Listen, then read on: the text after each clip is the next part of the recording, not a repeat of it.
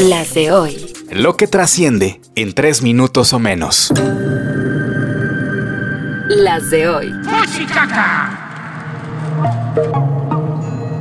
Hoy es lunes 6 de noviembre, soy Joaquín Martínez y estas son...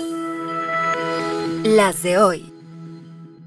México ya hizo historia en los Panamericanos y gracias no, sino a pesar de la CONADE, cuya titular, Ana Guevara, propuso quitar estímulos a los medallistas y dar ese dinero a los damnificados de Guerrero. Se nota que siempre fue más veloz en pista que en sinapsis, como no propone mejor quitar un poquito de dinero a la refinería o al tren.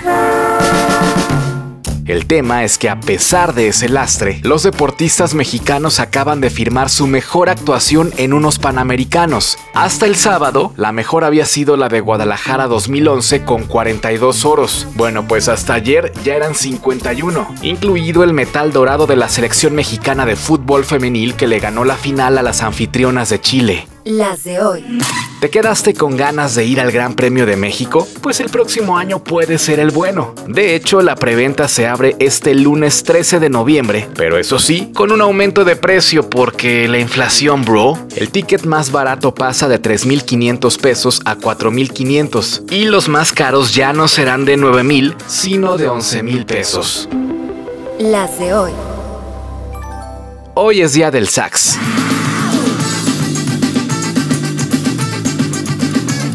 Bueno, del otro sax.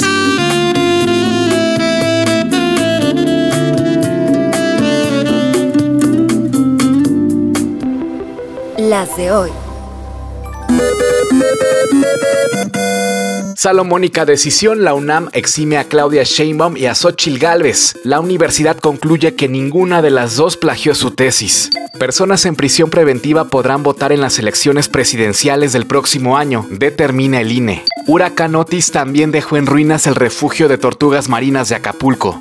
Ataque israelí contra una escuela y un hospital infantil en Gaza dejó 17 víctimas mortales. En total suman casi 10.000 palestinos muertos en las últimas semanas.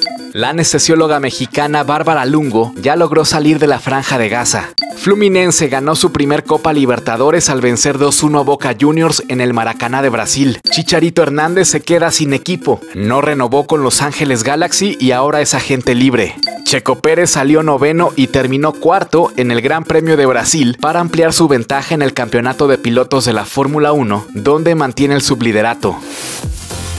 Con la producción de Alejandro Gómez y guion de Joaquín Martínez, estas fueron Las de hoy. Escucha las de hoy podcast. De lunes a viernes en cualquier plataforma donde escuches podcast. No olvides seguirnos en Instagram, Facebook y TikTok. Búscanos como las de hoy podcast.